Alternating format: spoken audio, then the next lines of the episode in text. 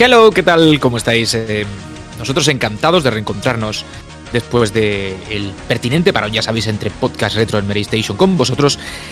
Y en esta ocasión, eh, dispuestos a viajar en el tiempo eh, a una multitud de formatos interesantes. Vamos a tocar desde los micros de 8 bits que sabéis que nos gustan y mucho, los que estamos hoy por aquí, bueno, los que estamos siempre, a este equipo retro de Mary, hasta sistemas un poquito más recientes, tampoco mucho, no nos vamos a, volver locos viajando al presente, que, nos place, pero menos, con otros tantos eh, sistemas, otras tantas máquinas que tuvieron la suerte de acoger en su catálogo al protagonista, eh, o al menos principal protagonista, porque algún otro seguro que se pasa por este podcast de hoy, que es Turrican.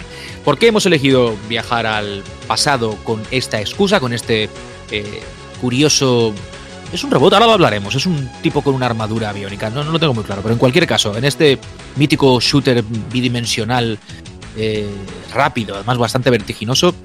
¿Por qué? Bueno, pues porque eh, hace ahora 31 años estamos ahí con. Al principio la duda de si tendríamos la cantidad redonda a los 30 añitos. No, ya, ya hace un, un año más de esos 30, de esas tres décadas. Ve originalmente a luz en el 90, pero bueno, estamos más o menos dentro de los márgenes lógicos para celebrar, como digo, ese cumpleaños, pero sobre todo también porque ha habido recientemente y habrá alguna otra recopilación que reúne los títulos para plataformas actuales o parte de ellos. Y con esa excusa también nos ha parecido pertinente, no porque las necesitamos, eh, las, razones, las excusas para hablar de, sagas, de momentos y la historia del videojuego, nos ha parecido que era una buena razón, como cualquier otra, de Turrican, que es un clasicazo y, nada, sobre eso va a versar este podcast retro que aquí empieza. Fran, ¿tú qué tal estás? Lo primero, ¿le diste en su día a Turrican o, o ha sido como en mi caso, sobre todo a los, a los primeros, les has dado años después? Muy buenas, Juan. Muy buenas a todos. Pues no, no, yo Turrican me lo, me lo perdí en su época porque no, no me lo compré en Astra ni tampoco me compré el Super Turrican que era en Super Nintendo, que era la única posibilidad que, hubiera podido tener quizá. Eh, así que lo descubrí a posteriori y bueno, la verdad es que es una saga, es una saga increíble. Mm, tiene unos niveles de, calidad, ya, lo comentaremos, y unas cosas realmente casi diría revolucionarias. yo creo que es una saga que, que deberías conocerse más de lo que conoce, de lo que se conoce, pero bueno, ha tenido también una historia un poco, complicada y, no ha tenido el potencial que quizás debería, se debería haber arrojado. Pero bueno, vamos a intentar que en este programa, por lo menos a los que no, la conozcan, sí, a los que no conozcan, pues descubrírsela. Y, bueno, y, por lo menos seguro, si hay alguno que no ha escuchado la banda sonora, por lo menos que si se queda con eso, eh, ya habrá ganado, ya se habrá llevado algo de este programa capítulo importante, el del audio para eh, Turrican, efectivamente, luego mencionaremos por qué y sobre todo por quién, ¿eh? es un detalle importante, pero tienes toda la razón. Mm, decía de hacer justicia, no sé si en el fondo es tanto eso, hacer justicia a una saga como esta no le hace falta, pero sí que es cierto que habiendo estado en un montón de máquinas, como decía yo al principio, que comparten pues tres generaciones tranquilamente, con ordenadores, consolas, eh, un poco en la ecuación, da la sensación que desde el presente no se le tiene, hablo de las generaciones que a lo mejor no tuvieron la suerte de disfrutarlo en, su momento, no se le tiene eh, al menos la conciencia de saber de lo que hablamos. Es un, es un, título que estuvo en un montón de plataformas y lo hizo muy bien en casi todas o en todas. O sea que ahora, lo vamos a comentar. ¿Qué tal, Mote? ¿Cómo vas? Pues bien, pues en cierto sentido yo no yo sí que lo pude jugar en su momento en 8 bits, pero tampoco fue un juego que que, fuera recordado entre los colegas como diciendo, ah, tío, tiene el Turrican tal, no sé qué. ¿Sabes? O sea, quiero decir, no, no lo recuerdo especialmente de la época, así como hay otros juegos que sí de la época tengo, digamos, tengo sentimientos que afloran con mucha facilidad. No es el caso de este, o sea, nunca se negó que fuese un buen juego, especialmente yo lo, yo jugué también a la versión de, de Mega Drive, pero en 8 bits no sé, no, te diría, no te diría que fue uno de los grandes juegos de, mi infancia, ni, mucho menos. ni, mucho menos, ¿no? Entonces, pues bueno, es una, es una de esas cosas que dices, sí, sí, sí, nadie le niega la calidad, ¿no? Pero tiene sentido aquello que decías que para muchos a lo mejor ha pasado desapercibido ese título. Concluiremos hoy por qué, porque es interesante ahora que estamos dando los primeros no idea. y es hacer análisis, ¿no? Un poco en esa línea. Es decir, no sé si mucha de la gente que nos está escuchando siente parecer, eh, o sea, siente algo parecido a lo que tú dices. A mí me pasa, ¿eh? Yo, yo reconozco que también lo, jugué en mi, mi Amstrad, luego lo jugué en Mega Drive y, luego con los años pues ya he podido trastear el resto de versiones de las que hablaremos ahora, pero es curioso que sí, es un juego que está ahí en el paisaje, pero por alguna razón, no sé si porque no tuvo protagonismo en una época en la que los arcades 2D eh, bebían sobre todo de las recreativas o daban el salto de los arcades a las, a las máquinas domésticas y a lo mejor ese no fue el, camino que ha sido Turrican. No sé, no sé cuál es el motivo. Es un título que se ha circunscrito casi siempre al territorio casero, ¿no? No, ha tenido pues peso en salones. Pero, pero algo debe haber. A ver si podemos concluirlo hoy. ¿A Relaño se le ocurre algo? ¿Qué tal, tío? ¿Cómo estás o no? Pues, hombre, a mí, eh, pues claro, yo le di bastante en su momento a, a Turrican, hombre, en, 8 bits eh, no tuvo mucha trascendencia y eso que nació nació en Commodore 64, ¿no? Pero mm, no, no llegó a calar mucho, ¿no? Pero mm, al menos lo que es Atari ST, eh, que era el que yo tenía, y sobre todo Amiga, eh, en Amiga sobre todo era eran juegos de referencia, tanto el primero como el segundo y, bueno, luego ya el tercero que solo salió en, en Amiga, que era un port mm, de la versión Mega Drive, bueno, de eso ya hablaremos más, más adelante, ¿no?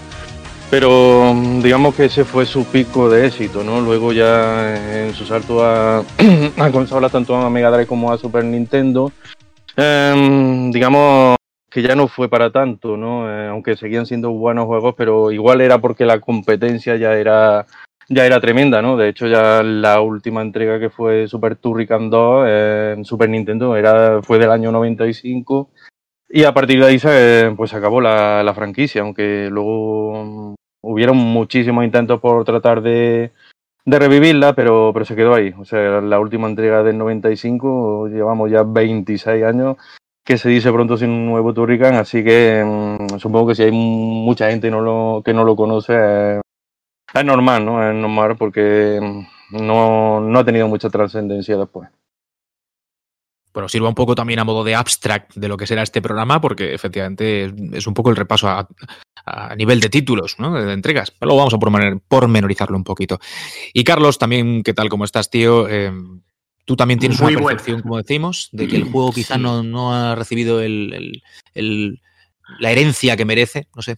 Sí, yo, yo creo, a ver, lo que, lo que yo veo con esta saga es que es una saga muy europea, eh, alemana. Juego mmm, que yo creo que aquí en Europa había mucha aspiración de hacer las cosas como los japoneses. Yo creo que está, claro, las influencias de Turrican del primero están claras, ¿no? Metroid por un lado con lo de la morfosfera, que te convierte en una bola a toda velocidad por ahí, y bueno, la variedad de armas. O sea, que, que está claro por dónde van. Ellos estaban haciendo un run and gun al estilo de los japos en ordenadores con un carácter europeo que yo creo que es lo que ha hecho que no, pues que no sea una saga prioritaria en el tema Run and Gun, porque no han, nunca jamás ha tenido el mismo impacto que un Contra, que un Metal Slug. Pero sí es verdad que a gente, pues, porque lo que tú has dicho antes, no, no sé quién lo ha dicho, que, que, lo había conocido la saga un poco después de, de su momento. Yo, por ejemplo, la primera, eh, el primer contacto que yo tuve con Turrican fue con el de Mega Drive, que yo creo que en España sobre todo a nivel de alquiler, yo lo vi por aquí por Córdoba, lo vi mucho de alquiler y lo pude alquilar y jugarlo. Me gustó mucho en su momento y más que me ha gustado después. Me parece un, realmente un juego que yo ahora mismo lo pondría en el top 10 de Mega Drive. Pero dentro de eso, pues, pues mira, es una saga pues que no tiene ni, creo que nunca tenga ya esa popularidad. También porque se fue transformando, ahora lo iremos comentando. Quizás ya sus últimos episodios son otra cosa muy distinta a lo que fueron al principio. En fin, que tampoco ha sido consistente en ese aspecto. Y si a eso le sumas, pues que no son juegos que en Estados Unidos o en Japón, porque en Japón sí que no sabrá casi nadie lo que es Turrican, pues nada. Y lo que sí que creo es que a nivel musical, que ya lo habéis comentado, luego yo me gustaría entrar un poco en el tema, es una saga histórica, pero, pero totalmente histórica, top de toda la historia de la música de videojuegos, con una serie de cosas que, que yo creo que, que, bueno, que cambiaron mucho de cómo sonaba no solo la música de videojuegos, sino también a nivel de la demo scene, de, fin, un poco de la subcultura chiptune que había en Alemania en aquella época.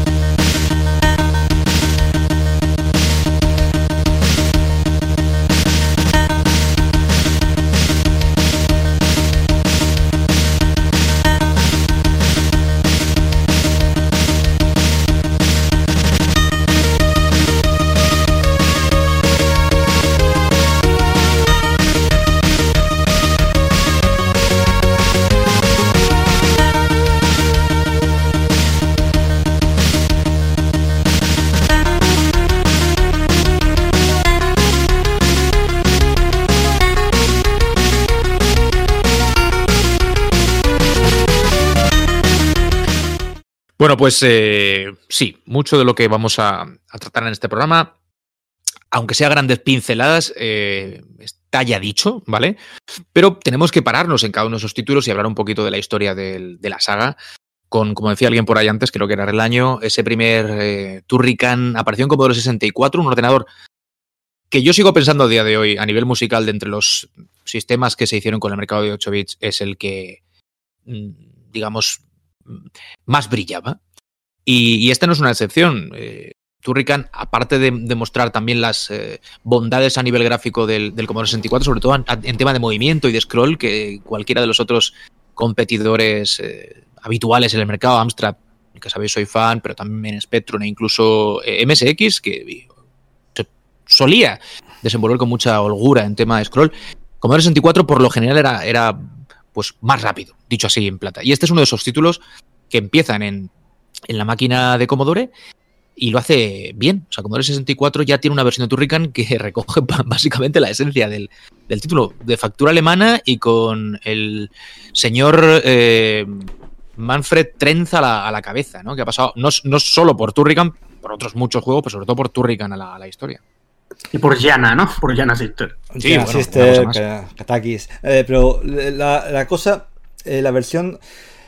A ver, yo creo que el, el, problema es que el éxito de un poco de Turrican está bastante localizado. Entonces, quizá aquí la versión de Commodore 64, la versión original de Turrican, eh, si vosotros ponéis el. Eh, veis el mapa del juego, es increíble. Es, una es, una especie como de fusión entre, entre Contra y, y Metroid, porque el tamaño que tienen los mapas y la cantidad de secretos que tienen los mapas.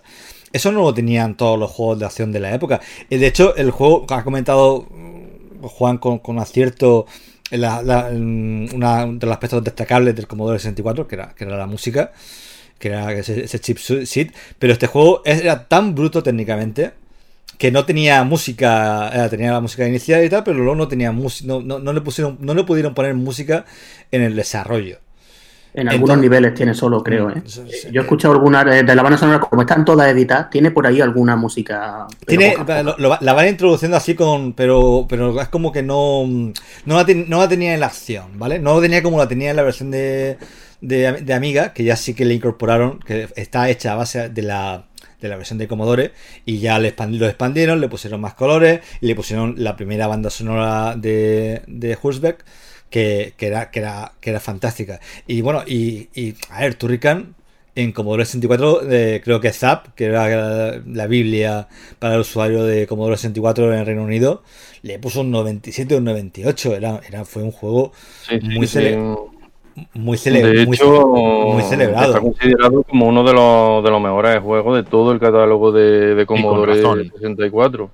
Eh, en su tiempo causó mucho revuelo. Aquí, aquí en España no es verdad que menos, porque aquí éramos más o bien de Spectrum, eh, sobre todo Spectrum o, o Amstrad, eh, Commodore 64, digamos que era un mercado más, más nicho y no, no, se, no, no se notó tanto, ¿no? Pero en otros países en los que Commodore 64 sí estaba más, más asentado, eh, lo, de, lo de Turrican fue una, una revolución. Eh, mucha gente no se creía que, que, vamos, que en Commodore 64 se pudiera lanzar un juego de, de ese calado, eh, tanto por, por, la acción que tenía como por, por esos mapeados gigantescos de, de los que ha, de los que ha hablado Fran. De hecho, las la versiones posteriores de 16 bits, pues sí, tienen, tienen mejores gráficos, obviamente, tienen ya su banda sonora completa y todo, pero vamos, eh, a nivel de, digamos, de jugabilidad y de mapeado, la de Commodore 64 respecto a la de 16 bits no tiene nada, nada que, que envidiarle, ¿no? Es que, es que era un juego, era, era un juego multi-scroll. Era un juego multi-scroll que en esa época decir un juego multi-scroll era como decir. No era, no era, en un no ordenador. Era, no, era, tan fácil. Es decir, era, el gran mérito de Jana Sister eh, fue precisamente eh, meter ese scroll suave que, que, que en ese, Sí, pero me... Zaxxon, Zaxxon, también era un juego multiscroll, si no recuerdo, ¿no? Y, o sea, pero será isométrica, ¿no? Mm, sí, puede ser. Ya, un, po un ya, poco ya isométrico, me... no era. Ya me, ya me No. pillas, pero, pero luego, recuerdo en el caso de Turrican había niveles, por ejemplo, que eran verticales, iba con un jetpack, y eran, y, Y- era, era, era un- yo, yo pondré el mapa por aquí en la edición porque era el mapa era realmente espectacular y, y a nivel técnico no era nada, no era nada fácil mover eso, desde luego. Fran, además también, eh, a ver, es que el Commodore 64, estamos hablando de un juego de 1990, el Commodore 64, ¿qué año sale? Eso saldría en el año 82, 83 o por ahí. O sea, que era una máquina, a ver, que la Nintendo NES llega a España en el 1987, por ahí también. O sea, que ya era una máquina antigua, que tú ves Turrican, la versión de Commodore 64, que yo por supuesto no la jugué en su día, pero creo que todos la hemos visto emulada luego en momentos de estos que hemos mirado juegos en emulación. Y bueno, es que ese juego mmm, de Commodore 64 tú lo pones ahora mismo y, hombre, tienes que tener paladar de retro y todo lo que tú quieras, pero te pones a jugarlo y lo juegas, porque es que solamente con cómo se mueve, con la variedad de armas, con el desplazamiento, la cantidad de secretos, el mapa está por ahí editado eh, y, es, vamos, gigantesco. Es que es un juego que está muy bien. La versión Amiga es una versión súper, pero el juego prácticamente es lo mismo. Yo jugué, yo jugué en Commodore 64, ¿eh? O sea, yo lo jugué, la primera vez que lo probé, yo jugué, lo he contado muchas veces. En, mi vecino tenía un Commodore 64, yo tenía un MSX y un Spectrum, y mi vecino tenía un Commodore 64 y PC. Entonces, muchas, muchas cosas de las que yo, de las que podíamos jugar, pues, pues se jugaban pues unas veces en mi casa y otras veces en, en la suya. Esto era así. Y ya te digo, yo, yo recuerdo Turrican, ¿cómo decir? Sin pena ni gloria, tío. O sea, así es. O sea, un juego. Igual era porque a lo mejor ese estilo de juego no encajaba con. Con lo que yo me gustaba jugar en la época, o a lo mejor, ¿sabes? No, no sé qué decirte exactamente por qué no hizo clic, ¿no? Después hay otros juegos del estilo, eh, del estilo de Turrican que sí que han hecho clic conmigo, ¿no? Yo, de hecho, jugué un run and gun hace no mucho que se llama Guns, Gore y Canoli. No sé si lo habéis, si lo conocéis, ¿sí? ¿Vale? Que es de gangsters, ¿no? De gangster Sí, sí, es de Gangster y es un juego divertido, ¿vale? Pero no deja de ser un, un juego tipo, entre comillas, tipo Metal Slug. Y, y hice clic muy fácilmente con, con este. En cambio, pues a lo mejor, igual me cogió, fíjate lo que voy a decir, igual me cogió demasiado pequeño para el género, no lo sé. Hombre, también era, un juego exigente. ¿eh? Eh, eh, los Turrican, de hecho, siempre solían serlo, pero el primero yo creo que es el más, el más exigente de, de todos. eh, no solo tiene esos mapeados gigantescos en los que sí puedes, puedes tirar por muchos caminos y hay muchos secretos y muchos recovecos, pero también está el propio desafío de encontrar la salida de- del nivel, que no, que no es fácil y, y los, los enemigos te, te aparecen constantemente y, y la barra la barra de salud que tiene eh, pues digamos que te la pueden te la pueden extraer en, en un momento no Entiendo Y- el año que no es tu manera de llamarme manco, ¿no? no no no por supuesto que no por supuesto Ni, que ni de decir que era el Dark Souls de los Turrican. ¿Vale? O sea, como has dicho que era un juego muy exigente. Que, yo estaba claro, hablando de nadie en concreto Mote, no Igual ese era mi problema, ¿no? Vale, vale, creo que. Joder, cómo dispara, ¿no? Y madre mía, ¿eh? Fran, hoy tienes al, a la gente, tienes al equipo. Primero Juan Arena, ahora Relaño. ¿Qué has hecho? vuelan, vuelan Sí, cuchillos. A mí, a mí me entró muy bien, la verdad, que tanto por, por los gráficos como por la, la banda sonora, que era, que era alucinante.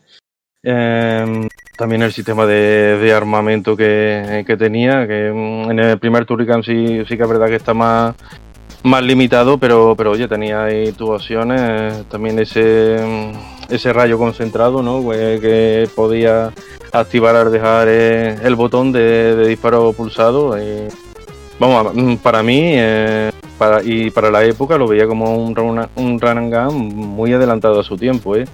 Sí, que también estaba tenía esa base de Metroid y, y también creo que estaba inspirado por una recreativa, Psychonix o Haru, algo así. Que, que, que va a esa recreativa y el protagonista también es muy parecido, también el sistema de, de disparo. Digamos que sobre todo eran esos dos elementos, ¿no? Metroid y esa, y esa recreativa. Pero que también, oye, también Turrican conseguía por sí mismo hacerse, hacerse valer. Eh, Y sin embargo, la versión de Amiga, ¿no? ¿Qué vas a decir, Fran? Digo, yo estaba pensando, hablamos de Commodore 64, pero la versión de Amiga es la que lanza el primer título, yo creo que un poco también a, al Olimpo, si queréis. Claro, es que, es que, la, es que la versión. Era el, de Amiga- momento, es que era el momento de los 16 bits también. ¿no? Eso era es. el momento. Era el momento y luego. Y, y, eh, vamos a repetir mucho esto, esto a lo largo del programa, pero es que mm, la inclusión de la banda sonora, la irrupción de Hulsbeck, que ya había hecho cosas para Commodore y, y, tal, pero que aquí es donde lo vemos un poco mm, explotar, porque él, yo creo que, su figura crece con la época de, de los 16 bits y concretamente alrededor de Paula, el chip de sonido de, Amiga. Eh, bueno, eh, en versión eh, estaba construida sobre la base de la de Commodore 64. Eh, pero digamos no se podía despegar tanto de ella como a lo mejor otros juegos más nativos de, de, Amiga. Porque bueno había tenía había una correlación importante y también era un juego no era un juego fácil tampoco de, de llevar de un sistema a otro. Pero la inclusión de- del color algunos detalles de animación que son que, que le pusieron y la banda sonora eh, es que cuando piensas es que cuando piensas en, en, en Amiga la gente que, que ha vivido en su época o a posteriori lo que es el- lo que es la comunidad de Amiga lo que es el sonido de Amiga tú le dices Amiga y auto- automáticamente entre su banda sonora a- a- aparece esto o sea, aparece el, Sí. aparece el primer tema, el primer tema de, de Turrican 1 que se llama Shoot or, Shoot or Die. Eh, eso, eh, eso es un, un clasicazo. Y, bu- y bueno, y la banda sonora del primer juego, pues magnífica.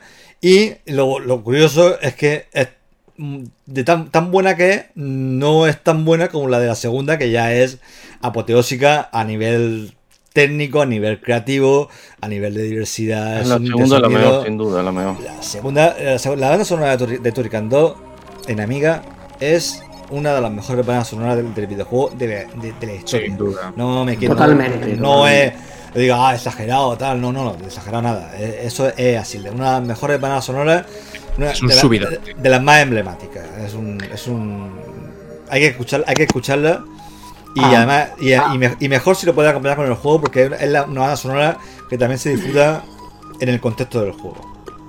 Sí, a ver, con, el, con Chris Hulsbeck, eh, lo que pasa es que es un nombre que solo conoce un poco la gente de Amiga. Eh, tú vas a cualquier reunión de usuarios de Amiga, inmediatamente Chris Hulsbeck por todo sitio.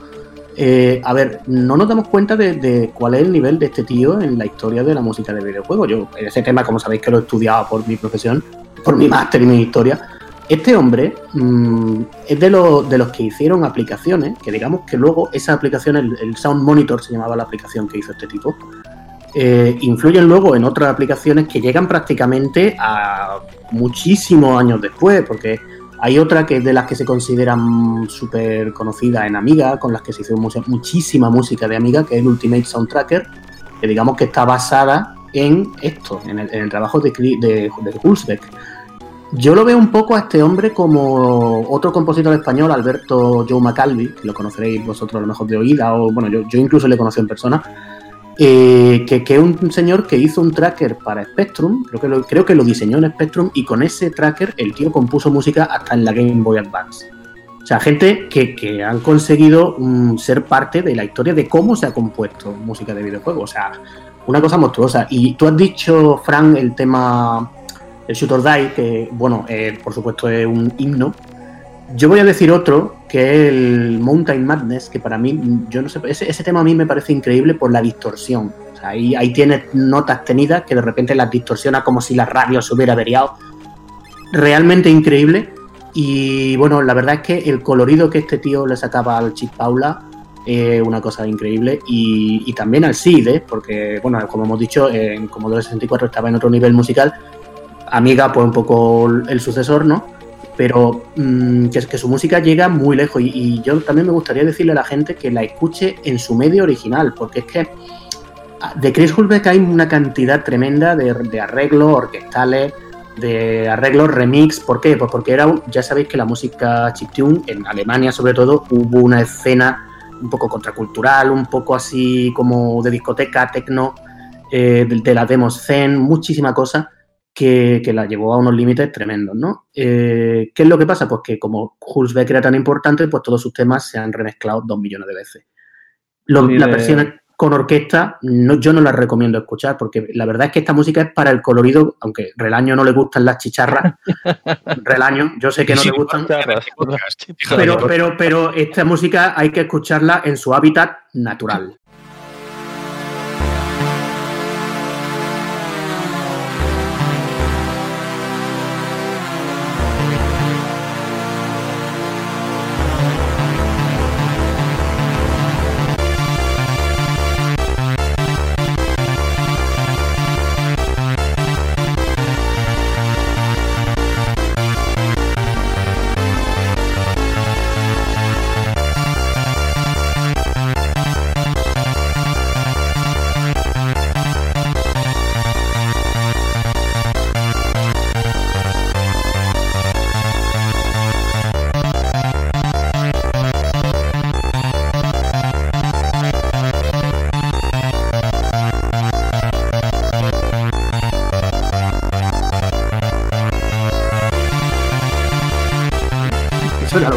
Decir, eso es verdad. Yo, eh, Wolfsbeck ha, ha seguido muy ligado ¿no? a, a la música de, de Turrican, eh, es su mejor obra. A la, a la digamos, música de chicharra, maestra. quieres decir, ¿no? Ah, vale, vale. No, no solo de chicharra, sino él sabe que, que ha sido su gran obra, ¿no? Y eh, sobre todo en los últimos años ha, ha lanzado varias campañas por, por Kickstarter para, para, se- mm, para seguir sacando discos de, de Turrican, ¿no? Eh, primero un recopilatorio con, con las bandas sonoras de los, de los cinco juegos y luego otras dos con, con remezclas orquestadas. Eh, e incluso un disco en el que en el que te compone digamos la música de, de un hipotético Turrican 4 para, para Amiga eso eso también lo, lo hizo y está, está bastante curioso Pero que la escuche la gente, el que, el que, no esté escuchando y quiera conocer la música de Chris Hulbert, que lo haga en su chip original y que escuche también Monkey Island, que creo que hay algo suyo. creo que la orquesta Hay también mucha está cosa. muy bien Eh, bueno, no me gusta mucho. Bueno, hablabais de Turrican 2 como eh, un poco el epítome de la, de la música de Hulsbeck, pero, pero a nivel eh, juegos, antes de dar el salto a la versión Mega Drive, para muchos seguramente también fue la puerta de entrada, quizás hasta de salida, ¿no? Porque no tuvo tampoco mucho, mucho más recorrido después a la saga. Eh, fue también un grandísimo, un grandísimo juego, ¿no? Que siguió todavía apareciendo en, en las máquinas eh, de 8 bits, que a principios de los 90 ya van de, de capa caída poquito a poco, ¿vale? Es- pero es, ya el declive, y sin embargo todavía recibieron pues, eh, ese Turrican 2 de Commodore 64, que eh, el propio Trent dice que es eh, la versión original, por mucho que saliese un pelín después que la de Amiga, como el resto de máquinas de 8 bits, y por supuesto también las de 16, con eh, fa- Factor 5 ahí al, al frente, haciendo un, un gran trabajo. Yo quería decir que no hemos hablado, me encanta la animación del personaje protagonista, más allá de que se mueve todo muy fluido, rápido, en fin, multi-scroll, etcétera, etcétera, etcétera.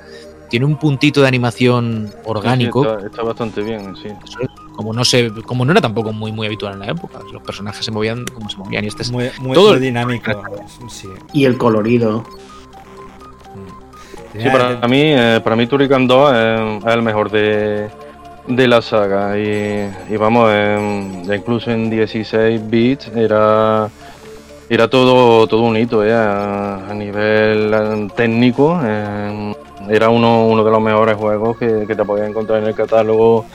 eh, bien de Atari ST o, o bien de, de Amiga, mm, con esa, esa introducción que tenía al principio repleta de, ilustraciones y, bueno, y ahí ya la, la música de, de Ulfbeth ya llegaba a unos, a unos límites eh, alucinantes eh, y sobre todo también por la extensión que tenía, ¿no?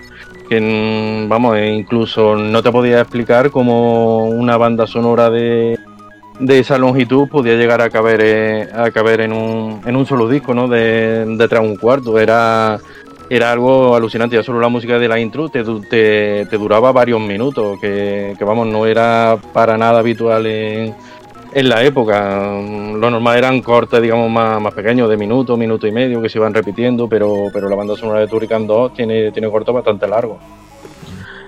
La, la banda sonora de Turrican 2 yo la veo un poco un Castlevania Symphony of the Night de la, de la, de la evolución de todo esto. O sea, esta es de las que no tiene ni una pieza mala. Que- Yo creo que hay gente, incluso que, que puede no conocer el juego, y, haber escuchado la música de Turrican 2 mil millones de veces, porque realmente yo, otra que hay que recomendar, es que con Turrican hay que hablar de la música siempre. otra cosa que me llama la atención. Con, Undertale. Con Undertale, sí. Sí, que no ha jugado al juego, pero conoce la música. ¿Te has dado cuenta? no? Sí, sí, sí, sí. Bueno, y con más indie actuales, ¿eh? O sea, a, ver, hay, hay, ahora mismo mucho indie actual que está popularizándose su música a través de arreglos. Yo, por ejemplo, Edith de Celeste he visto arreglos para piano que están súper bien hechos y lo está tocando la gente en concierto. O sea, que es que. Sí, sí, eso, eso está pasando. Una cosa que iba a comentar de Turricando es que tiene por ahí una fase tipo shoot em up con nave en plan que se parece, creo, a la de Katakis, ¿no? Que era, que era el juego que habían hecho. El juegazo, por cierto. Sí, y, bueno, y un poco eh, Turrican 2 yo lo veo un gran, o sea, el salto de calidad que hay del 1 al 2 para mí un juego, eh, Turrican 2 yo ya lo veo un juego de amiga. O sea, para mí ya es un juego de amiga, que ya hemos hablado muchas veces que es un sistema, como decía Juan una vez, de, naturaleza aspiracional, ¿no? Que, yo personalmente no vi mucho, pero sí pude jugar de vez en cuando. Y, si yo tuviera que coger un juego de amiga, mm, muy posiblemente sería este. Este hay algún shooter más por ahí más oscuro que hay, pero todo, yo lo, lo, veo todo, tanto el scroll como el colorido, como la velocidad de desplazamiento y la arma, el, rayo este que hacía circular de mm. Eh, una verdadera pasada. Es que es un juego redondo, tío. Sí, sí. Es un juego, es un juego que el Amiga, que era un maquinón, y eh, por cierto, por desgracia, no, no lo suficientemente explotó en la escena homebrew actual, porque yo creo que podría dar de sí mucho. Son juegos menores, se hacen muchas cosas más impactantes ¿no? en máquinas de 8 bits que no en, Amiga. Insisto, me parece un poco triste, pero en, en, el contexto de la época es seguramente uno de los no sé qué te digo yo, no voy a decir una cantidad, voy a decir 5, 10, me da igual, pero está en esa, en esa lista seguro de, privilegiados que explotaban muy bien la máquina, tanto a nivel de sonido, que ya lo hemos dicho, no voy a decir nada más ahí, como sobre todo a nivel gráfico y, de, puesta en escena, movimiento, jugabilidad, etcétera, etcétera, etcétera. O sea que sí, sí, sí, sí, estoy muy de acuerdo. En Amiga es uno de los grandes juegos. Al final lo que pasa... Sí, eh, no, iba a comentar que al final lo que pasa... Eh, has comentado el tema de la homebrew y, el, claro, es que con un sistema de 8 bits es más asequible para un programador solitario destacar que en una que en una de 16 bits. De hecho, eh, cuando hicieron Turrican 2 en Amiga, eh, había, ya expandieron un poco el equipo, introdujeron un diseñador gráfico, lo cual se nota, se nota bastante. Ya no era el, la orquesta de un solo hombre, más o menos un poquito que era, crear el, el primer Turrican. Ya había un equipo detrás y es lo que pasa con los sistemas de 16 bits que requieren eh, más trabajo. Y yo quería apuntar también eh, que, uno de los motivos por el cual seguramente Turrican 2 o Turrican en general pues no, no tenga la, la repercusión que podría haber tenido otros juegos era el. Porque Turrican tuvo una nota increíble. Hoy en día está considerado uno de los mejores juegos de Amiga por muchísima gente, si no el mejor. Eh, Lo jugaba mucha gente, pero no mucha gente lo pagó. ¿Vale? Mm. Eh, en ese momento, Amiga sobre todo en las comunidades más fuertes en, Inglaterra, en Alemania y tal, estaba absolutamente plagado de, de se pirateaba absolutamente todo, se compartía. De hecho, la gente cuando, cuando entra en comunidades de amigas, uno de los recuerdos así más, más, nostálgicos que la gente comparte es el duplicador de discos que usaban, porque había varios duplicadores de discos con diferentes interfaces. Y la gente, ah, pues mira, yo usaba este, no sé qué, no sé cuánto. era una eh, era, brutal. Eh, eh, la gente de Factor 5, Julian y todo, toda esta gente, lo dicen, que con, todo el éxito, que, con, con, toda la buena crítica y el lugar que tiene Turrican en la, historia del videojuego, las ventas no fueron, las ventas en, en Amiga y en A3ST y, tal, no, no, fueron, no fueron muy buenas. Y de hecho, y le daba especialmente rabia por un pequeño detalle, un pequeño una trivialidad que voy a comentar, que es que eh, ellos habían ideado un sistema eh, por el cual eh, habían metido todo el juego, todo Turrican 2 lo habían metido en un solo disco. Que era usando unas técnicas de compresión y tal. Que no... Sí, sí, eso impresionaba, eso impresionaba. sí, o sea, alucinante. Pero era una cosa que tenían que hacerlo, mm, tenían que hacérselo muy a la carta porque no los sistemas de duplicación normales industriales que se usaban en la época no, no, no, no lo permitían. Era una cosa que se tenía que hacer de, partida. Entonces, claro, cuando, cuando salió la, eh, la versión craqueada, que por cierto la versión craqueada es la que ha quedado para la historia, porque si ahora tú te pones a buscar ROM de, de Amiga, te encuentras todas las versiones que te encuentras prácticamente son, son las versiones eh, pirateadas en su día, también porque no se han conservado sistemas de protección mm, como se, como se debiera y era un poco la única manera de acceder a algunos juegos. Eh, mm, pues verás que el juego está en dos en dos en dos discos, en dos discos, dos, dos ROM o como, como queráis llamarlo. y, la versión y, la y mucha gente lo jugó en dos discos usando teniendo que cambiar de, de intercambiar el disco y tal y a, la gente de Factor 5 le daba mucha rabia porque decía no hemos currado un sistema prácticamente revolucionario para meter el juego en un, en un solo disco con lo que suponía eso de comodidad no tener que estar cambiando un disco de un, de un lado a otro mientras jugaba y la mayoría de la gente que jugó lo, tiene los recuerdos de jugar con los dos discos porque jugaba la versión pirateada.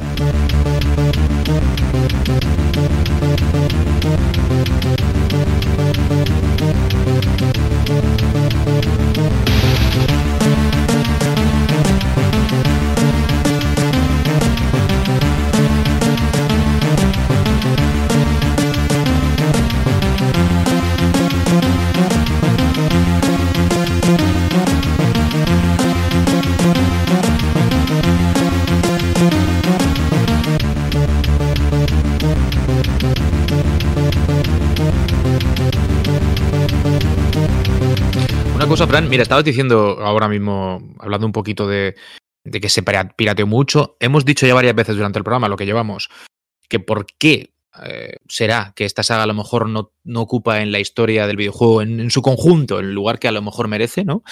Puede que lo ocupe para los usuarios de Amiga o que lo ocupe para gente como nosotros, que sí que eh, tiene como muy presente la escena europea, pues por lo que nos toca, evidentemente, por donde crecimos y demás. Pero está el detalle también de que cuando se preparó la conversión del título eh, para consolas de, 16 bits en el momento, alguien decidió que Turrican no era importante, que lo que era importante era utilizar los derechos de soldado universal que se tenían, la película, la película Jean-Claude Van Damme, y que ya que el juego estaba prácticamente terminado, se cambiaba el sprite y cuatro cositas y lo reconvertíamos en un juego de soldado universal. O sea, hasta ese punto eh, llega el, detalle ¿no? de, de cómo Turrican, pues incluso para la propia industria, la gente que tenía eh, la potestad de decidir qué se hacía con, este Turrican 2 en, consola 16 bits, no, no acaba de, de cuajar la cosa y se le cambia el, aspecto para aprovechar una licencia de cine. En general, y que lo que vendió, ¿eh? lo mismo vendió más que lo de antes. Seguro. Sí, pues, pues, pues, es muy posible. Y se gestionó, se gestionó mal, la verdad, por lo que he repasado y tal. No solamente eso, que es el caso un poco más, más, pintoresco, pero bueno, ahí tiene Turrican tiene una versión lamentable en varias consolas. Tiene una versión de en Game Boy que no tiene ni, ton ni son. Eh, dejaron a, creo que fue a, Collate que por, portear el juego a varias consolas y fueron versiones muy, muy mediocres muy lejos de las versiones originales y eso también al final contribuye un poco a, que el nombre no, eh, no cale, porque si lo, lo juegas en un sistema que, es popular y que y además encima le ofrece una buena conversión, que es lo que le ha pasado a muchos juegos, que hay juegos que han conseguido mantenerse en el tiempo y tener un buen recuerdo y generar. el mismo flashback, ¿no? Que aparece en Amiga y luego Mega Drive es donde triunfa y, lo, parte, por decir algo. Sí, sí, por ejemplo. Y Mega Turrican 3. Hmm. Ojo que vamos, salió, hay un Turrican en PC Engine, ¿no? Que a ver quién se esperaba, hombre, en una, en una máquina que, que, es tan japonesa y que esté el primer Turrican y bueno, un poco raro lo que estás diciendo, que lo portaron sin tornesón. Hubo, sí, tampoco una versión muy buena, hay que decir. Y van entre las versiones van entre mediocre y directamente eh, directamente mala. Las versiones en el ordenador de 8 bits tampoco son muy allá. Se hizo el mejor trabajo posible dadas las circunstancias, pero bueno.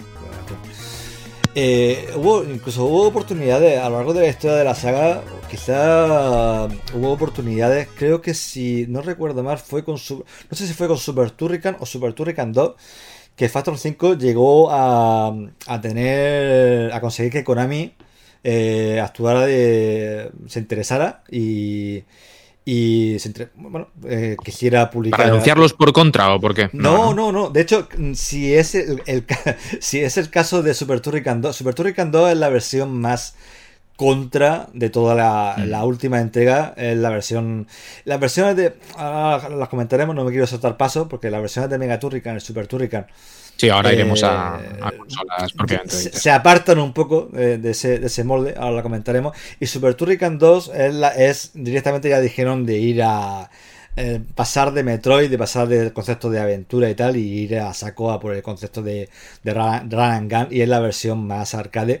Y no sé si fue esa, que es bastante posible, que fuera la que. No sé, es que la verdad es que no me acuerdo si es Super Turrican o Super Turrican 2, pero tuvieron, estuvieron hablando con, eh, con Konami. Konami estaba interesada, pero luego le pidieron. Konami le pidió una serie de cambios.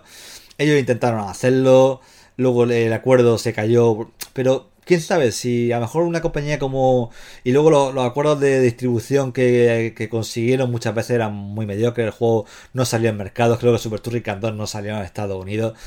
Es un conjunto de, de malas decisiones que al final pues, son una losa para, para el despegue internacional. Si hubiera cambiado una cosa, a lo mejor si Konami hubiera lanzado el juego a nivel mundial, pues a lo mejor estaríamos hablando de otro tipo de reconocimiento. Hay prototipos, ¿eh? Hay prototipos de juegos de Turrican por ahí, de la escena esta de ROMs con el logotipo de Konami, creo. No sé si es Mega Drive o Super Nintendo, pero algo de eso he visto yo, de prototipo Muy de posible. Konami de algún Turrican. Me resulta, me da un poco de coraje que le hayáis echado fama a Soldado Universal cuando es una de las mejores películas de la historia, pero bueno, hay. O sea, qué honor para Turrican, ¿no? Poder ser nombrado como. como. o hacer un rebrand con Soldado Universal, cuando es claramente una de las mayores cosas que nos ha dado, no sé, el cine en los últimos 40 años, pero bueno, ahí seguid con vuestras historias, ¿no? Quiero decir. Seguid con Y que nosotros somos más de filming, de filming. Sí, claro, exacto. Evidentemente yo no tengo la aplicación de filming en mi, en mi iPad, ¿no? Como tienen Claro. otros. Pero no, sé, o sea, no soy, no, no me pongo las gafas de pasta para ver cine, pero no sé, yo creo que Soldado Universal, pensaba que Soldado Universal, así como Terminator, o La Jungla de Cristal, Gran Golpe en la Pequeña China, eran. Sí, Muchas cosas ahí, hacías una ensalada. de- Sí, Bueno, sí, pero, es pero- esa. pero es cine, es, es- es cine, no sé, y ahí he dicho, "Ja, Cine de metieron culto, ahí, metieron ahí esa mierda de, de- de- de- de soldado universal, perdóname, ya lo siento mucho, ¿eh? pero pongo ahí, creo que es importante que la gente, que son hombres de cultura, gente de cultura a la que nos sigue, creo que escuchará esto que has dicho Soldado Universal y se llevará las manos a la cabeza. Yo solo, solo que- quería entrar para añadir este... ¿Estamos comparando en serio Ter- Ter- Terminator con Soldado Universal? Y, y- y- Pa- parece que te la puedo... y te- Joder. no, no, si me tiras un poco la lengua te puedo meter el padrino y ciudadano Kane ahí, así que no me toques, no me toques lo que no suena. Porque soy capaz. Soy El capaz. Ibas a meter. sí, sí. El padrino Kane. el padrino. Bueno, a ver, en Mega Drive efectivamente Turrican 2 no terminó de, de aparecer como quizá debiera, pero sí que lo hizo Mega Turrican, eh, que decíamos por enésima vez ya en este podcast, seguramente fue la puerta de entrada para mucha gente, porque Mega Drive es un sistema que lo, pues lo tuvo eh, una cantidad brutal de gente, no así, eh, Amiga, los que estuvimos en los 8 bits, en los microordenadores, dimos el salto en muchos casos a los 16 bits gracias a las consolas. Y, y Mega Turrican sí que es un, muy buen título que mantiene la esencia de la saga, pero que además ha de explotar a Mega Drive muy, muy bien.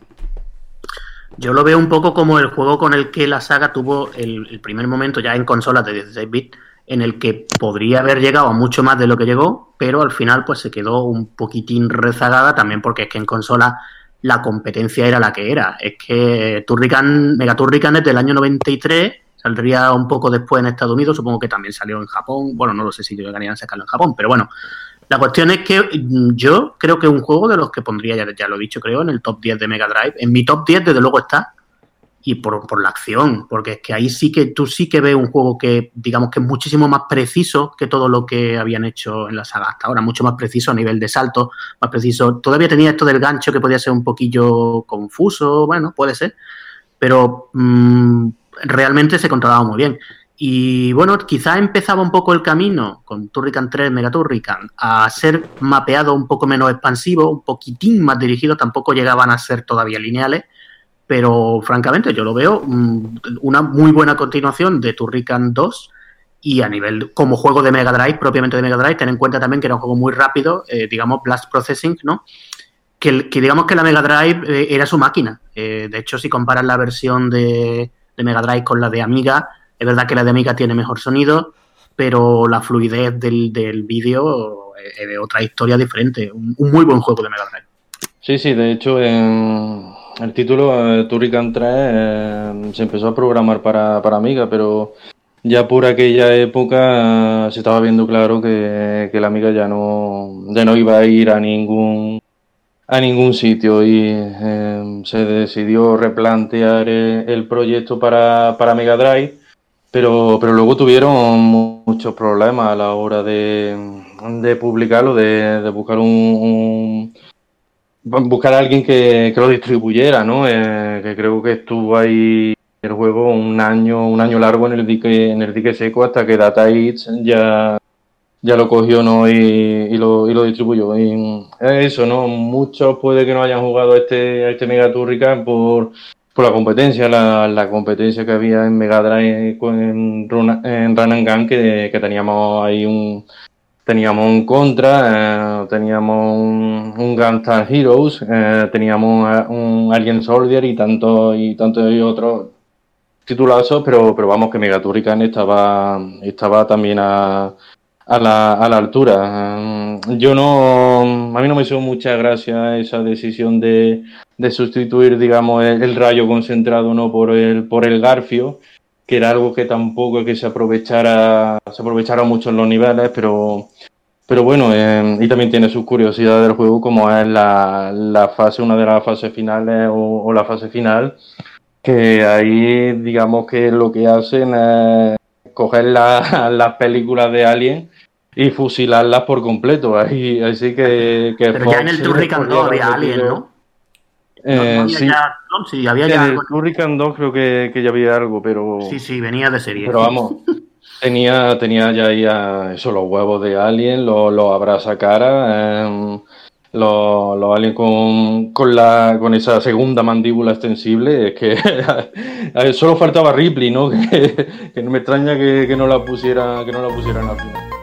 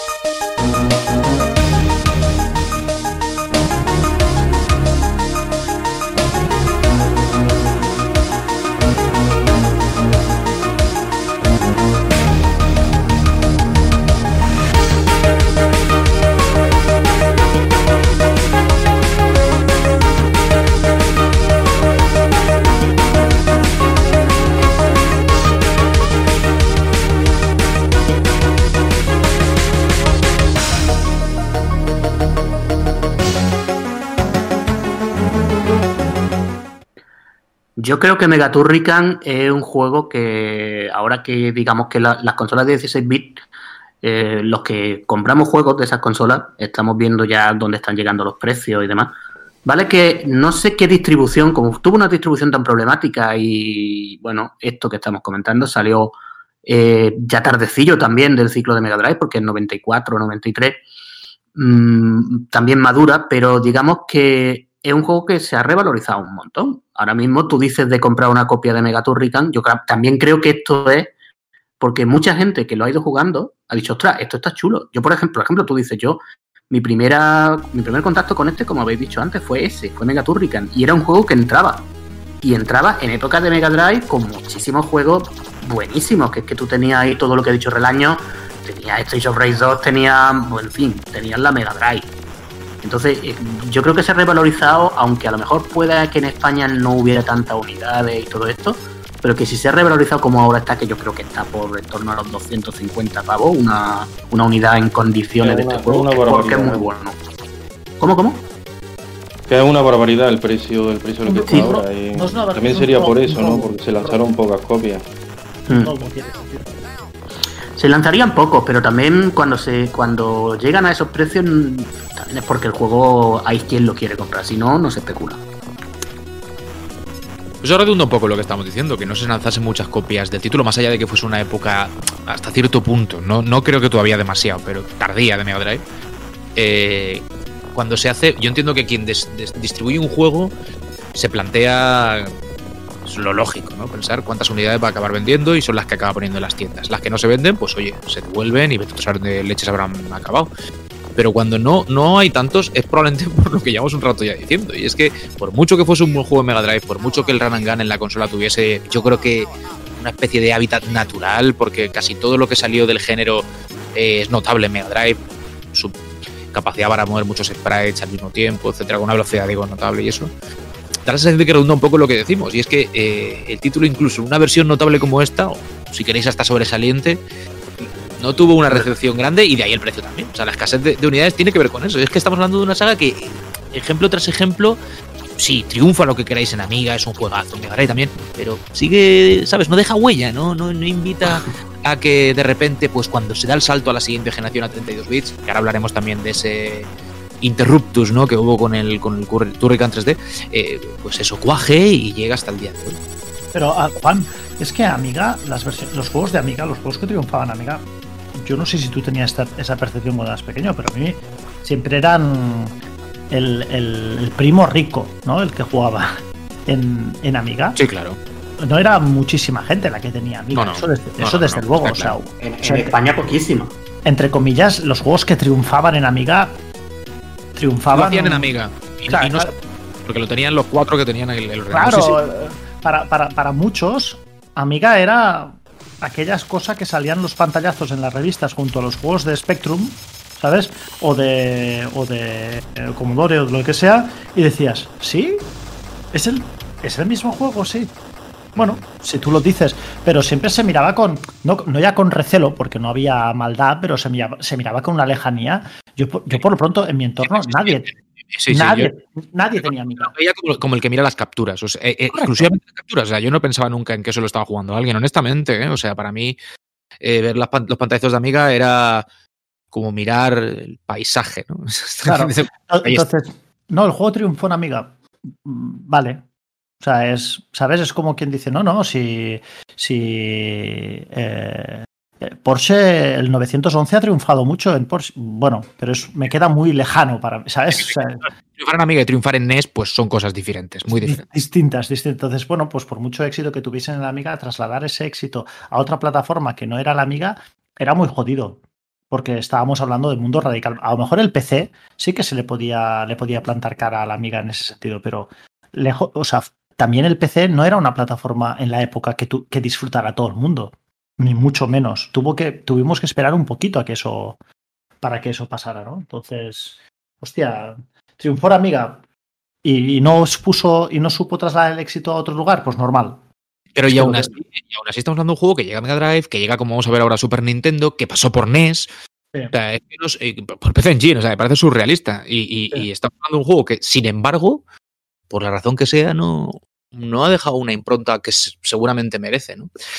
Mega Drive y también Super Nintendo, claro, está la versión de 16 bits de Sega y la, y la versión del 16 bits de Nintendo, que no son la misma. En esta ocasión no estamos hablando de un juego, pasa un poco como Aladdin, ¿no? Que son juegos distintos, muy diferentes. Está, está el Aladdin bueno y después está el de Super Nintendo. Correcto. Era un poco parecido a- al 3, tenían niveles diferentes de todas maneras. O sea, eran parecidos, pero se notaba que era un juego de Super Nintendo. Si tú miras la, la- la velocidad, lo que hemos dicho antes de que, que el hábitat natural de Turrican era la Mega Drive, yo lo noto en, en la versión de Super Nintendo. Es que no es exactamente el mismo nivel. Es verdad que tiene más brilli brilli. Es un poco lo que. el- eso es cierto. Tiene. También creo que habían cambiado algún arma. Me parece que ya no tenía el, el látigo este que hemos dicho y tenía un rayo de Eh, hielo. El- rey de- Un rayo congelante, sí. Tenía un rayo de hielo, ¿no? Exacto. Y muchos niveles se parecían y otros no. De todas formas, un poco. Es que, claro, decimos lo mismo prácticamente de todo. Sigue siendo un juego bastante bueno de Super Nintendo. Ahora bien, como para competir en Super Nintendo, bueno, pues eso ya sería otra cosa. A ver, Y la versión NES también, también se llamaba Super Turrican, pero eso era, era, era muy distinta. Además estaba programada también por, por Manfred Trends y digamos que mezclaba, sobre todo mezclaba los niveles de los dos primeros Turrican de, de 8 bits. Pero, pero oye, que también es, también es una, una versión muy buena y muy, muy potable para NES. Pero eso, esa versión es que fue una. Yo he ido. eh, Julian, la gente de Factor 5 dijeron: no, mira, nosotros no tenemos nada que ver con esto. Pero esto fue de Manfred que la hizo, la hizo él solo. La, música, el código, eh, los gráficos. la mm, es que el estudio este del que sale Factor 5, que era Ra- Rainbow Arts, eh, al parecer mm, tenían fama de cutrecillo y de muy. Y en fin, de no gastarse. No gastarse un chavo. Y nada, y, este- y bueno, y la versión de, de- de NES la hizo prácticamente en solitario Trent, que es también otro gran mérito. Trent que, que se quedó en los 8 bits, él estaba cómodo en los 8 bits. Todo el mundo lo considera un, un genio de, de la codificación de, de 8 bits, pero no llegó a dar, no se quedó ahí, no, que- no quiso dar el salto, él estaba mm, contento con lo lo que estaba. Creo que hoy en día hace, tiene, un, tiene un estudio. No sé, no sé cuál sería su última producción, no sé qué tipo de juego hace. Pero eh, se quedó ahí, se quedó en los 8 bits. Él no se sentía cómodo con el paso a los 16 bits. Y era un maestro de lo suyo y prefirió pues, seguir siendo maestro de, maestro de lo suyo. Y bueno, y la verdad es que Super Metroid es un juego bastante interesante y más cuando cuando cuando ves los créditos y dices y, y, y ves Mafia 3, Mafia 3, Mafia 3 y te dices, joder, con, con Trent. Era, era un genio. Pues como Era un- Kojima, ¿no? Como Kojima, él Sí, lo, marica. lo hace todo. Era un, un indie, un indie de entonces. Bueno, Tuvo eh, una Super, Super Turrican de Super Nintendo, lo digo por si queréis también, ya que estamos, eh, eh, Mega Drive no tuvo esa suerte, es decir, Mega, Mega Turrican se queda donde está, pero Super Turrican, el de Super Nintendo, sí tuvo una, una continuación, que es el que decíamos hace un rato, decías tú, Fran, se, se aleja un poco de la, el planteamiento este, no voy a decir backtracking, porque tampoco es eso, pero sí un poco Metroid baniero, ¿no? Con esos mapeados grandes y un poco intrincados, y se centra más en el, en el gun puro y duro, sí, estilo sí. Konami, con Sí, sí, Super Turrican 2 es un, es un contra bastante bastante evidente y, y reconocido. O sea, un juego muy lineal, con muchas piezas. una pregunta interesante en este Creo que punto. también, eh, también, también es muy bueno y, y además bueno, eh, bueno. Super Turrican 2 sí que aprovechaba a fondo la, la Super Nintendo más que más que el Super Turrican porque digamos que el Super Turrican estaba estaba muy basado en las versiones anteriores, ¿no? Pero Super Turrican 2 eh, eso eh, lo, lo mira desde la perspectiva de- del resto de la de la saga y es, un juego muy diferente, eh, con los niveles muchísimo ya más, más horizontales, pero que también tiene, tiene unos e- efectos gráficos bastante buenos, tanto de, de scaling como, como de modo 7, todo lo que, lo que te podía sacar la, la consola. Eh, también mucha variedad de, de fases, eh, con fases de, de acción de perspectiva frontal a, bordo de diversos, de diversos vehículos unos, unos enemigos finales también, también bastante, bastante interesantes. O sea que, eh, o sea, como el resto de la saga, ¿no? Un, un juego muy bueno por sí mismo que, que al final pasó, pasó de puntilla por, por el catálogo de, de Super Nintendo. Tiene También por el año en el que salió, ¿eh? Porque es que salió en 1995. Muy eso. tarde, muy tarde. Muy, muy Tiene- tarde ya. tiene- Factor 5 tiene- estaba muy consolidado en, en Nintendo, yo creo, entonces, pero, pero como que eso lo sacaron tarde, es muy súper vistoso. A mí me gustan mucho los bosses de, de ese juego. Hay por ahí, yo es que lo de los final boss en, en juegos 2D me chifla. Y ahí hay uno que creo que es una araña robótica gigante que es chulísimo. Y tiene un diseño de fases bastante guapo. O sea, un juego, por lo que decís, muy bueno, pero que en 1995 ya había pasado Donkey Kong Country. Sí, pero. De todas formas, a pesar- pienso- a- a pesar- no, no, no, que na- de- nada, que, que un, no, iba a respaldar un poco eso, de que un- es un derroche técnico de juego y que merece la pena. Vale que Donkey Kong Country tiene el renderizado y tiene esa estética tan futurista en su época, pero si te gustan los sprites y te gustan juegos como Contra, eh, si no has jugado, si no has jugado a, a Super Turrican 2 en Super Nintendo, te lo aconsejo porque creo que lo va, lo va a disfrutar. Es un juego tiene partes de homenaje a Azley también. Es un juego muy, muy bestia. y tiene una especie de segunda parte no oficial, ese Super Turrican 2, porque creo hace poco salió con la, con la Super NT de Analog, la Nintendo, Super Nintendo, esta FPGA que ha salido hace poco, en plan revival. Salía una versión de Super Turrican 2 Director's Cut, que creo que tiene algún nivel nuevo, que creo que tiene. Está bastante ampliada porque por lo visto había un problema con el cartucho, que no sé mm. por qué no querían hacer un cartucho de determinado tamaño y esa, esa ROM. Por el precio más que nada, por, los costes. Sí, me imagino. Sí, porque era la época. Era la época en que de 4 a 8 cambiaba todo, claro. Ellos lo hicieron de 6. Ellos lo hicieron, el juego, el juego tenía, era de 6, de 6 megas. Y, Yo, eh, el, primero eh, tiene 4 megas, no, no tiene más, vamos. El segundo tenía, el segundo tenía 6. Entonces, eh, y, lo, y, lo, obligaron a cortarlo para que hubiera en uno de 4. Y lo, bueno, a, regañadientes, pero bueno, lo, hicieron, estaba ya, reconoce que ya estaba un poco cansado. Eh, con Super Turrican 2 estaban ya muy, muy quemados de todo. De Turrican además nunca no habían terminado de tener fortuna y estaban ya bastante quemados. Y entonces, pues bueno, cortaron el contenido y lo metieron en 4, lo sacaron y ya está. Ya te digo, el juego, os digo que el juego no salió en Estados Unidos, así que con eso lo digo todo.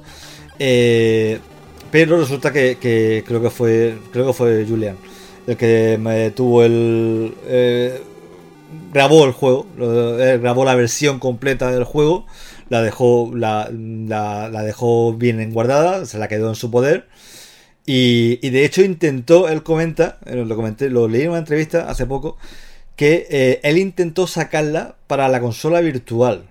Para, la consola virtual, creo que en, Wii, en Wii U, él ofreció a Nintendo eh, sacar la versión de Super Turrican 2, pero la versión mejorada porque él la tenía y podía y estaba en condiciones de sacarla y tal. Eh, y el, Nintendo le decía, pero esta no es la versión que sacado que, del juego en Super Nintendo. Y él decía, no, no, esta, esta, es mejor, esta es la versión que, tuvimos que cortar. Es, una, algo, está chulo. Y Nintendo dijo, ah, dijo que, que, llegó hasta Iwata. Fíjate que. Y fue Iwata el que dijo: no, la consola virtual es consola virtual. Es la misma experiencia que tenía en la consola, en la, consola de antaño, son los juegos que tiene que haber. No puede haber versiones expandidas o revisadas o tal, porque eso. Nintendo siendo Nintendo, ¿eh? Sí, no, no, pero, que, Nintendo no cumple eso, ¿eh? Que Nintendo no ha cumplido eso del todo, porque creo que en la consola virtual de Wii, si no recuerdo mal, está Sin and Punishment traducido. Y ese juego era Japón, solo salió en Japón. Y, hay una, y no había ninguna ROM traducida. A, lo mejor la traducción sí que lo decían, vale, por aquí pasamos, pero lo que es contenido que no lo que es propio contenido del juego, pues ahí decían que no, no, no, no lo veían. Vete, a saber. Tú imagínate Nintendo pudiendo hacer algo mejor para sus usuarios totalmente gratis y deciden que no, ¿eh? Es acojonante, tío. Qué cosa, ¿eh? qué cosa. Hombre, Nintendo siempre ha sido la policía de las ROMs, eso hay que, hay que reconocerlo. La Nintendo, su enfrentamiento con las ROM en los 90 todavía no se nos ha olvidado mucho. Esto es verdad, pero eso sí, bien que recurre a las ROMs y os las cobra 60 pavos en el recopilatorio. Bueno, y, y algunos las compramos, oye, algunos las compramos, claro. Ah, qué huevos, ¿eh? Son huevos gordos, pero bueno. Bueno, de todas eh, maneras, esta, esta, esta versión que ha comentado Al final eh, sí va sí se va a lanzar, ¿no? Porque es curioso que, vamos a tener eh, hasta tres recopilatorios de, de Turrican en total. Este, este que sale ahora que, creo que con los cuatro primeros juegos y luego habrá otros dos recopilatorios más en el que además de los, títulos originales también habrá estas esta, digamos versiones curiosas o, extendidas que no, que no llegaron a salir a la, a la luz en su día.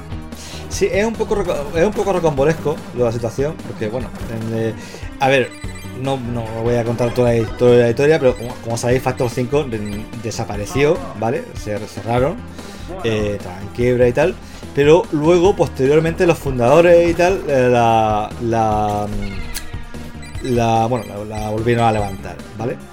Y los derechos de Turrican estaban perdidos desde hace la tira porque eh, los tenía Rainbow Arts. Eso luego los compró THQ.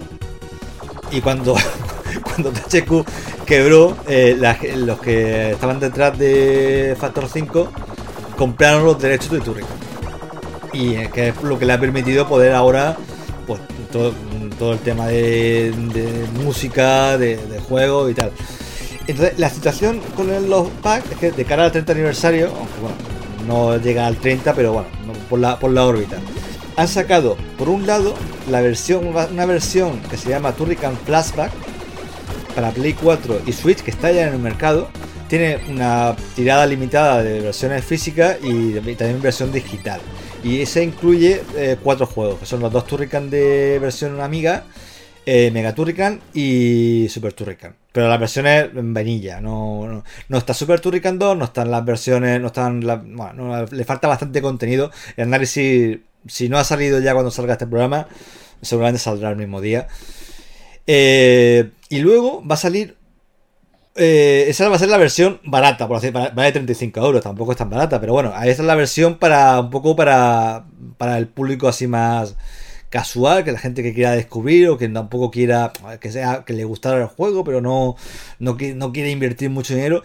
Y luego, aparte, hay otra hay dos recopilatorios, que es el mismo, pero dividido en dos volúmenes, que se llama Anthology. Turrican Anthology, volumen 1, volumen 2. Y aquí sí que ya vemos más variedad. Y también están incluidos los la- una versión de Director Cut de, de Mega Turrican y la versión que hemos hablado de, Super Turrican, también mejorada con, con el contenido que le faltaba. Que bueno, que a ver, que yo lo, lo comento, el análisis lo estoy haciendo yo, yo lo comento, a ver, que entiendo que quieran economizar un poco y tal, pero ya que te pone por lo menos la, en, el- en el- este recopilatorio por, la- por las versiones ya mejoradas, porque vamos, tampoco te cuesta, tampoco te cuesta mucho. En fin, no sé cuál es la lógica. O, o mete Super Turrican 2, que, que se quedó fuera también, eh, digamos, el, eh, el original. mm, y tampoco tiene mucho sentido, ¿no? Meter Sí, los, cuatro primeros, pero el quinto lo deja fuera. Sí, es, muy, es, es un poco raro. Lo, lo comento en análisis porque la situación es un poco rara. No sé cuál es la lógica. Eh, el juego, el recuperatorio no está mal de, a nivel de emulación y de filtro y tal. Pero bueno, tiene cero material documental. Es todo muy, es muy espartano, ¿vale? Eh, y Anthology, en cambio, no. Anthology, la versión. tienen- pero lo que pasa es que Anthology, tiene la, la curiosidad es que es, es físico. Lo va a sacar una compañía que se llama Strictly Limit. No se sabe si va a llegar a versión digital. Eh, pero Anthology sí que está más completo. No, no tiene, por ejemplo, los juegos de Commodore 64, que serían las versiones raíces que si con un esfuerzo documental merecería la pena, pero no, no es el caso, no sé por qué, si hay algún problema de derecho o tal. Eh, que, no me, que no me estrenaría tampoco. Y. Pero bueno, sí, ya te digo, esta- la Anthology saldrá en unos meses. En principio solo en físico. No saben si lo harán digital. Y. es un poco así, un poco como, como confuso. Y de, de Factor 5, de la gente que, que, bueno, que son los mismos que la fundaron, dicen que a lo mejor si hay mucho interés y si las ventas van bien, a lo mejor se deciden a, a rescatar el Turrican y hacer una nueva entrega y tal. Ya veremos. Pero ya te digo que la situación es un pelín, con- un pelín confusa. Bueno, hablando de nuevas entregas, que nunca las ha habido, como, como decíamos, y ya por ir cerrando el tema Turrican, ha habido proyectos. Lo que pasa es que, bueno, pues no han terminado de fraguar. El, juego se, se intentó llevar a, a las 3D en varias ocasiones, tanto en PC como en Dreamcast, también pasando por GameCube y Nintendo 64. Ahí sí que es verdad que todos recordamos, Factor 5 tuvo su, su idilio, ¿no? Un poquito con las consolas de Nintendo de esa, de esa generación, pero no, no terminó nunca de, de cuajar. Y es verdad que eh, hasta hace, ¿cuántos? 13 años, yo leía por ahí que 2007 es como el último intento de hacer algo ya oficial en la, en la línea, pero no termina de, de, de- de- de realizarse. Hay un juego por ahí, no sé si es un homebrew, un fanmade o qué es exactamente, es un homenaje, claro.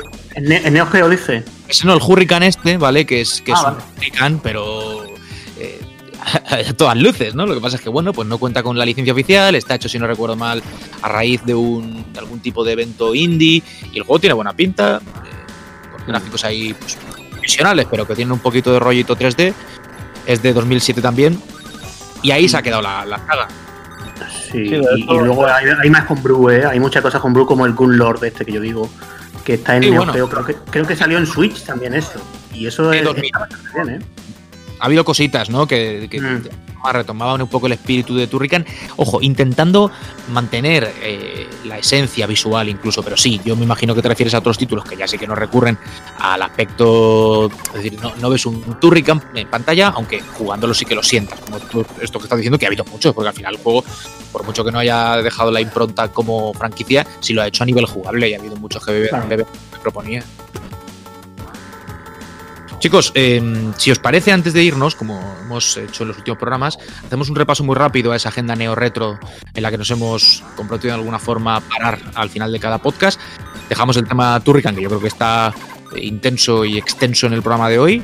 No la teníamos todas con nosotros de, de, eh, pues contar las suficientes cosas como para, para hacer un programa y seguramente hasta nos ha faltado tiempo, que es un poco lo que nos pasa siempre, porque no, no nos hace falta. Pues Así que nada, eh, Carlos, ¿tú qué es lo que has pensado para esta semana? Y A otras, ver, otros temas también comprometernos a añadir, pero bueno, recomendaciones. Recomendaciones neo retro de la semana.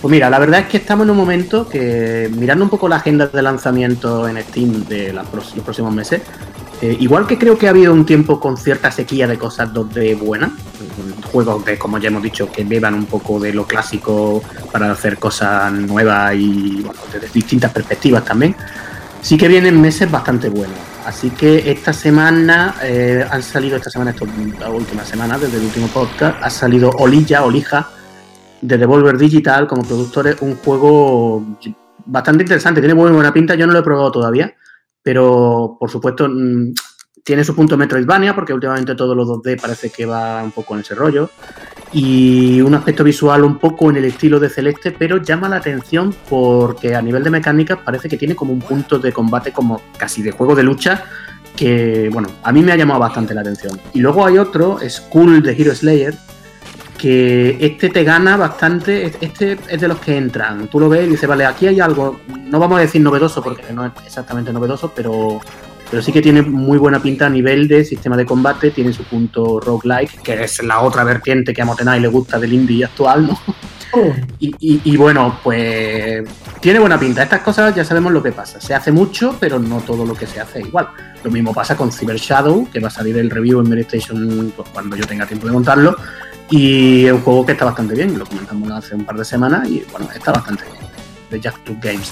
Y otra cosa ya a nivel retro, puramente de escena retro, que, que la verdad es que me parece súper loco lo que está pasando y es que toda la escena de, lo- de la emulación que ya hemos hablado alguna vez, eh, de software y retro, RetroArch y todo esto, parece ser que ahora se está fusionando y van a lanzar RetroArch en las máquinas FPGA, en las placas estas que lo que, que hacen una especie de reimplementación de hardware. Ya sabéis que es un tema que seguramente mucha gente que nos escuche conocerá y que es muy polémico porque parece como que hay dos escenas, la escena de la emulación por software y la escena de la emulación hardware, que sería la FPGA, que no se llaman del todo bien. Y de repente ha salido esa noticia de que RetroArch va a salir en FPGA, que la verdad es que es una cosa que es así un poco loca, pero que luego tiene su influencia para el futuro, porque ya sabemos que las compañías siempre están esperando cómo sacarse nuevas consolas mini y toda esta historia. Y para eso creo que es un paso importante. Oye, y del juego este Battle, Battle Axe, que, que me ha llamado a mí bastante la, la Ah. Sí, sí. atención, ese, ese cuando sale. Eso creo que sale también, me parece que está también por ahora. Es más, de todas formas, más hack and slash tipo esto, Gauntlet, tipo, ¿no? Que, que Golden Axe. No es, o sea, yo lo que he visto me da más sensación de un Gauntlet que de un Golden Axe. Pero creo que también sale ahora, ¿eh? Ahora es curioso, tiene, tiene una mezcla, una mezcla Sí, curiosa. sí. Llama, llama la atención visualmente también.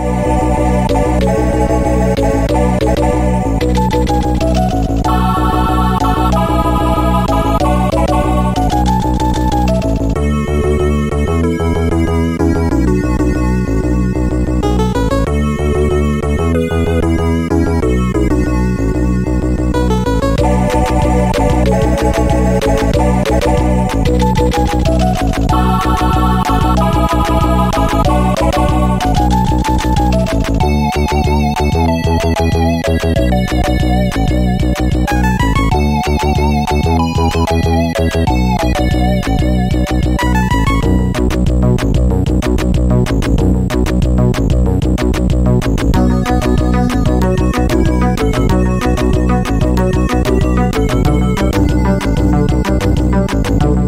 Oye, yo, aunque solo sea muy brevemente, también quiero aportar un granito de arena. Eh, el otro día lo puse en uno de los grupos que tenemos de WhatsApp y, lo he hecho al final, vamos, que es apoyar la campaña. Está, ya creo que han cumplido la meta. Bueno, realmente no lo tengo muy claro, pero yo diría que sí, hablo de memoria. De, un juego que está en desarrollo para Mega Drive, que es Sirena, el Genesis Metal Fury este, ¿no? Un shoot em up que tiene muy buena pinta, con una música súper chula, eh, que se está desarrollando, como digo, ahora para Mega Drive. Se prevé que la ROM, lo que es la versión digital, vea la luz a finales de este año. Hay una versión física que creo que con gastos de envío está en torno a los 50 y pocos euros, ¿vale? Porque son 45, pero al final hay que sumar gastos. Y el juego, si no recuerdo mal, viene de Francia, creo, en fin, de, algún país europeo que cobran, pues eso, en torno a los 13, 14, 15 euros de gastos de envío, pero por 10 eurillos tienes eh, la posibilidad de apoyar la versión digital o de hacer tu, tu patrocinio de ese, de ese paso, ¿no? De ese nivel de, Kickstarter. Y, tiene muy, muy buena pinta. Hay una demo por ahí ya jugable. Además, eh, hoy me ha llegado, creo, un email en el que se invita a jugar la demo e intentar conseguir la mayor puntuación posible. Van a hacer un sorteo de camisetillas. Están como muy activos ahora en, redes y, tiene esa estética del, tan característica de los últimos de Mega Drive, Thunder Force 4 y demás. Sí, sí. Muy buena pinta. Lo digo porque además de que es un género que me gusta y nos gusta en este programa, lo sabéis de sobra. Eh, es, interesante que se sigan haciendo juegos de este tipo para Mega, Drive. Como dijimos hace unos programas, y que, otros que a lo mejor nos hubiese gustado mucho ver, pues no, no acabasen saliendo. Es el caso de, los, del juego de 1985 alternativo. Ahí, ¿cómo se llamaba? Disculparme ahora. El, que se canceló hace poquito. Anunciaron que por fin no iban a, no iban a hacerlo después de muchos años ahí que no terminaba de. Antares, era Antares. Antarex con X al final. Al final no, no, cuajó aquello y este, sin embargo, sí que lo va a hacer, o eso es lo que parece. Entonces, bueno, pues simplemente decir que tiene muy buena pinta, que si le podéis echar un ojillo, hacedlo, que está la demo por ahí, que si os apetece patrocinarlo y apoyar el desarrollo, pues oye, fantástico. Y ah, hablando de juego de Mega Drive, el Paprium, eh, ¿qué tal está? ¿Lo habéis probado? ¿no? lo tiene, ¿no? Sí, sí, yo lo tengo. Yo tuve en su día la feliz idea, ahora lo digo con, literalmente feliz idea, pero durante muchos años pensé que había tirado el dinero a la basura de, comprarlo cuando estaba en, digamos, en campaña de promoción y tal. Compré la versión eh, con carátula PAL, que además parece que al final es la que más se ha acabado valorando. Está a unos precios muy locos. Decías tú antes, Carlos, que se pide lo que se paga. Decíamos el Megaturrican, pero Paprium está a unos precios de locura, vamos, de locura. Y llegó, al final acabó llegando. No está mal, ¿eh? O sea, yo creo que lo dijimos, de esto ya hemos hablado. El, título está bien para un juego que en principio pensé que nunca saldría. Sobre todo después de haber visto con las fiestas que hicieron hace como año y medio, dos años en París, en el que se demostró un, pues una especie de demo muy, muy, muy, muy eh, todavía en pañales del título que daba la sensación de que nunca iba a salir nada potable.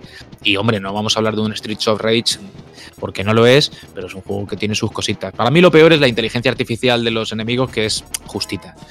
Por lo demás es disfrutable y está bastante, bastante bien, tiene su personalidad, eh, a nivel técnico está, está chulo y sobre todo que para los que invertimos, pues no es que no haya sido no tirar el dinero, es que al final incluso si quisiéramos podríamos recuperar y, más de lo que invertimos. Invertir bien ahí. pero bueno, ha sido un poco un rebote.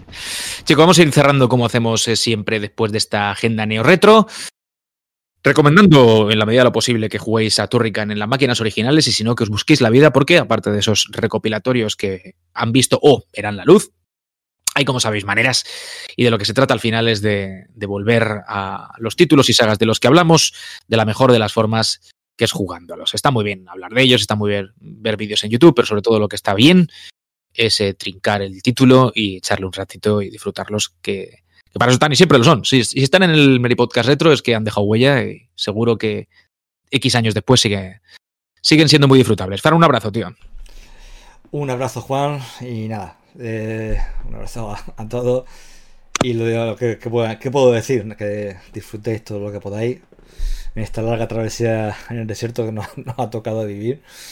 Eh, pillar el juego que más, que más os guste, que más rabia os dé y disfrutar. mucho porque como decía el día, en la película del Día de la Marmota, y será, como es? Un invierno frío tal y que durará para siempre. Pues esto es un Eso parece, sí. Un abrazo. Un abrazo, tío. Ote, un abrazo. Un abrazo y un saludo, bueno, recuerdo a Dustin Diamond, que me acabo de enterar que se, se ha muerto. Sí, Screech Powers. Screech de, Sal- de Salvados por la Campana. Y bueno, pues me acabo de enterar y joder, tío. Joder. justo ayer hablaba de él, 44 años, ¿sabes? Y Ujú. nada, justo ayer hablaba, estaba hablando, estábamos hablando de él y, y, joder, pues, me entero de la noticia, macho. Y estas cosas me ponen, me dejan mal cuerpo, tío. Sí, sí. Sí, pero te hacen tomar perspectiva del, del tiempo, es jodido. Nosotros hablamos aquí con mucha alegría de. Ah, esto es hace 30 años. años, con una sonrisa en la boca, normal, por otra parte, porque la nostalgia, etcétera, etcétera. Estas cositas así son chungas. Y eso que a este hombre se le había perdido la pista desde entonces. Pero, en fin, eh, hostia de realidad, que diría que. El año un abrazo. Pues nada, eh, un abrazo y oye, permíteme que, que dedique este programa a dos, a dos oyentes, a Bereiter y a Rodrigo Mar- Marín, que, que, oye, que le debemos, le debemos mucho los, los integrantes del Meri Podcast, porque gracias a ellos se, se pudieron recuperar los, los archivos de, de todas las temporadas del programa, de, de las 14 que llevamos, ¿no?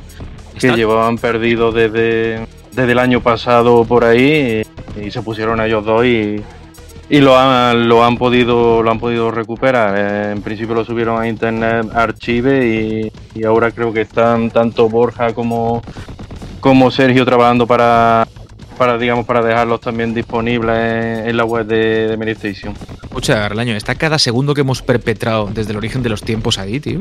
Sí, sí, desde, desde los pilotos, desde los episodios pilotos del principio, desde, desde ahí hasta el final, vamos, todos, todos, hasta, siempre- hasta el último de ellos. A la gente que se acerque.